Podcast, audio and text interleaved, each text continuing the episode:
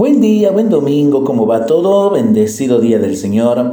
Aquí dándome una vueltita para invitar a que juntos oremos desde la palabra de Dios. Y en esta décima sexta semana del tiempo durante el año que iniciamos, el texto que se nos propone para este domingo es el Evangelio según San Mateo capítulo 13 versículos del 24 al 30. Jesús propuso a la gente esta parábola. El reino de los cielos se parece a un hombre que sembró buena semilla en su campo. Pero mientras todos dormían, vino su enemigo, sembró cizaña en medio del trigo y se fue. Cuando creció el trigo y aparecieron las cizañas, las espigas, también apareció la cizaña. Los peones fueron a ver entonces al propietario y le dijeron, Señor, ¿no habías sembrado buena semilla en tu campo? ¿Cómo es que ahora hay cizaña en él? Él les respondió, esto lo ha hecho algún enemigo. Los peones replicaron, ¿quieres que vayamos a arrancarla? No, les dijo el dueño, porque al arrancar la cizaña corren el peligro de arrancar también el trigo.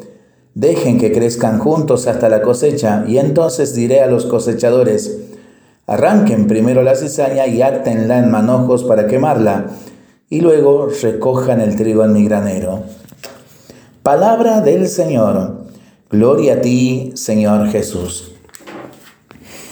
Como todas las parábolas, se trata de un relato completamente inofensivo por sí mismo, pero que descubriendo la intención del que la relata puede llevarnos a una reflexión muy seria sobre la manera que tenemos de catalogar a las personas en dos categorías excluyentes, buenos y malos. Una preciosa parábola contra la intolerancia cuando el Papa Francisco regresaba a Roma después del encuentro con los jóvenes en Río, un periodista le pregunta en el avión por los gays y el Papa responde, si una persona es gay y busca al Señor y tiene buena voluntad, ¿quién soy yo para juzgarlo? Una respuesta que dio la vuelta al mundo. Un error bastante frecuente es el creer que hay dos campos distintos, el del trigo y el de la cizaña. El del trigo es el de los buenos y el de la cizaña el de los malos. El trigo y la cizaña, el bien y el mal están en un mismo campo, el campo de nuestro propio corazón. ¿Quién puede decir que es trigo limpio? El mismo Pablo sentía esta lucha cuando decía, no hago lo bueno que deseo, sino que obro lo malo que no deseo. Romanos 7:19. Y termina diciendo, desgraciado de mí, ¿Quién me librará de este cuerpo de muerte? Versículos 24 del mismo capítulo 7 de Romanos.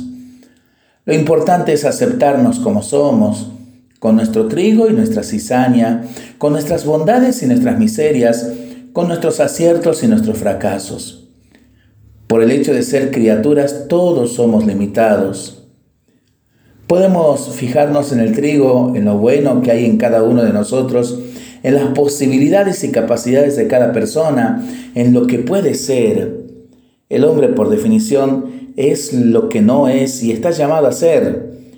Cuando ponemos la mirada positiva en la persona, le incentivamos, le damos seguridad, le ayudamos a crecer, a realizarse como persona, a creer en sí misma.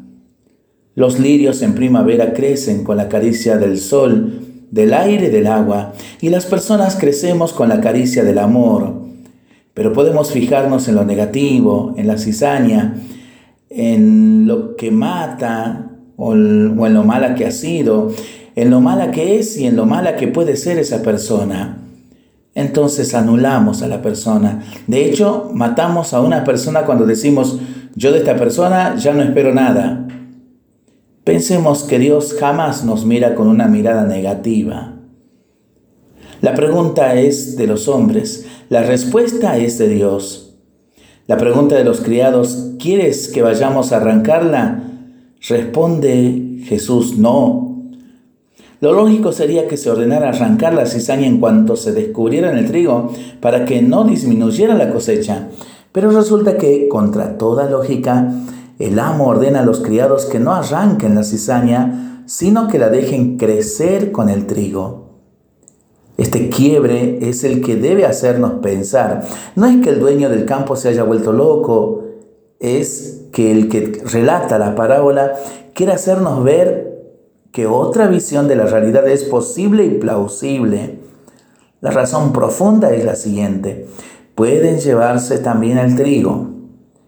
A veces, con afán de arrancar el mal de las personas, los que corrigen lo han hecho tan mal que se han llevado el trigo de la persona, la han anulado para siempre. Es posible que el trigo se apodere de la cizaña y el bien pueda vencer el mal. Qué bueno sería que hagamos oración profunda de este Evangelio con, con los siguientes versos. Con gran descaro, Señor, creemos que somos trigo y los demás son cizaña sembrada por el maligno. Somos siervos insensibles, esclavos de nuestro instinto, eliminar, arrancar a todos los enemigos. Tú, Señor, eres piadoso, fiel, clemente, compasivo Tienes paciencia, respetas nuestra vida y nuestro ritmo. Hasta el tiempo de la siega, tú te reservas el juicio. Entonces separarás la paja del trigo limpio. Hoy te pedimos, Señor, imitar tu noble estilo, no juzgar, no condenar, ser con todos comprensivos. Muchas personas se cruzan, Señor, en nuestro camino, esperando una sonrisa, un gesto de amor, un mimo, Comemos tu mismo pan, bebemos tu mismo vino. Que nos sintamos, Señor, todos hermanos y amigos. Amén. Maravillosa oración de José Javier Pérez Benedi eh, para pensarlo y para rezarlo en familia y entre amigos, ¿no?